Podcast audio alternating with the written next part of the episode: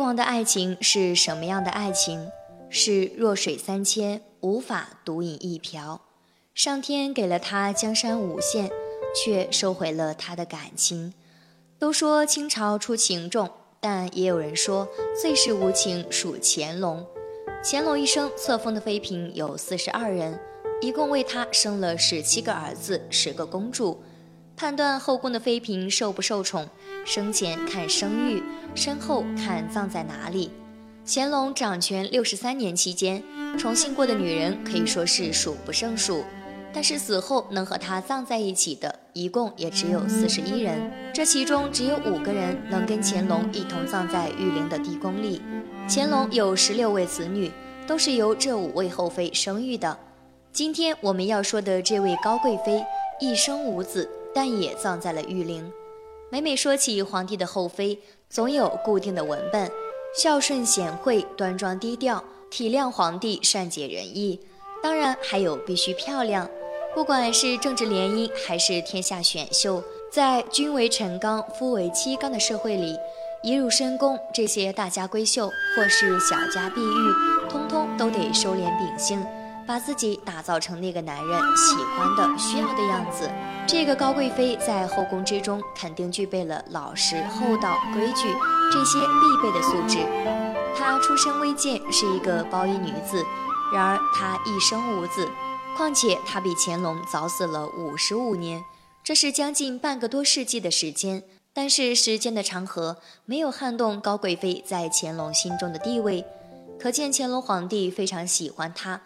为了让她死后能跟自己的父母长久相聚，乾隆皇帝甚至在清东陵附近特批了一块坟地给他的父母。乾隆在他死后的五十五年里，和思念富察皇后一样。也写了大量的诗文来思念高贵妃，可见这个女人虽然红颜薄命，但确实是乾隆心口里的一颗朱砂痣。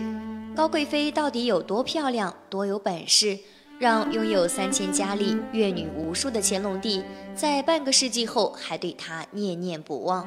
史料记载，高贵妃是一个绝代美人，娴静似娇花照水，行动如弱柳扶风。柳叶眉，杏核眼，樱桃小口一点点，是乾隆后宫当中相貌最佳的一个女人，长得漂亮勾魂是她受宠的原因之一。另一个原因就是他的父亲高斌。那么他的父亲是个包衣，不是名门望族，怎么可能使乾隆高看他的女儿？这里边有清朝在人才方面的一个优良传统，从入关时起。清朝在用人这一点上，历来是英雄不看出身，举贤不避亲。有能力的人，身边的人往往会被重用。最有名的，像雍正朝的年羹尧、李卫，都是雍正能干的身边人。高贵妃的父亲高斌，他是一个治河的专家。观察一个朝代是否有出息，是否爱民如子，黄河是一个很有效的指标。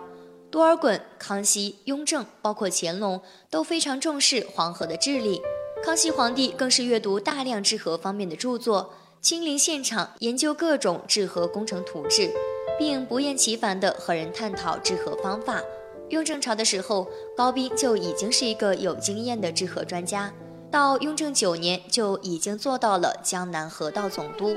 为了表彰这位治河专家。雍正下旨提拔他的女儿为乾隆的侧福晋。乾隆登基后，第一个册封的贵妃就是高贵妃。册封后，乾隆还下旨让王爷的福晋和三品以上命妇到高贵妃居住的钟粹宫向她跪拜磕头朝贺。其他人被册封为贵妃时，则没有这样的待遇。可见，如果他的父亲不是一个技术性的官员，高氏即使再温良贤惠、貌美如花。也不会受到两朝皇帝如此高看，所以高贵妃虽然一生未生育，但是乾隆还是把她葬入玉陵，和当时他的父亲高斌在治河方面的贡献有很大的关系。高斌到乾隆六年升为直隶总督兼江南河道总督，后来又平步青云入阁拜相，官至大学士，入军机处掌握实权。成为乾隆皇帝的肱骨之臣，女儿在宫中备受宠幸，父亲在宫外如日中天，父女俩相得益彰，宫里宫外风生水起，如鱼得水。乾隆十年的时候，高贵妃身体每况愈下。乾隆因为宠幸她，在正月二十三日，竟然把她晋封为皇贵妃。中宫皇后尚在，封皇贵妃这种事情往往没有。封为皇贵妃的三天之后，高贵妃去世了。妃嫔死后给予无上的荣光，是帝王惯用的伎俩，真真的是做给活人看的。乾隆在此方面一点都不逊于他的祖宗。赐名号，表哀悼，风光大葬，一套流程下来，行云流水，不落下一个环节。首先，乾隆做一件让人意想不到的事情，给高贵妃上一个谥号。一般的哪个皇后死后上谥号，没有给妃子上谥号的，除了他的祖爷爷顺治给董鄂妃上了一个长长的谥号。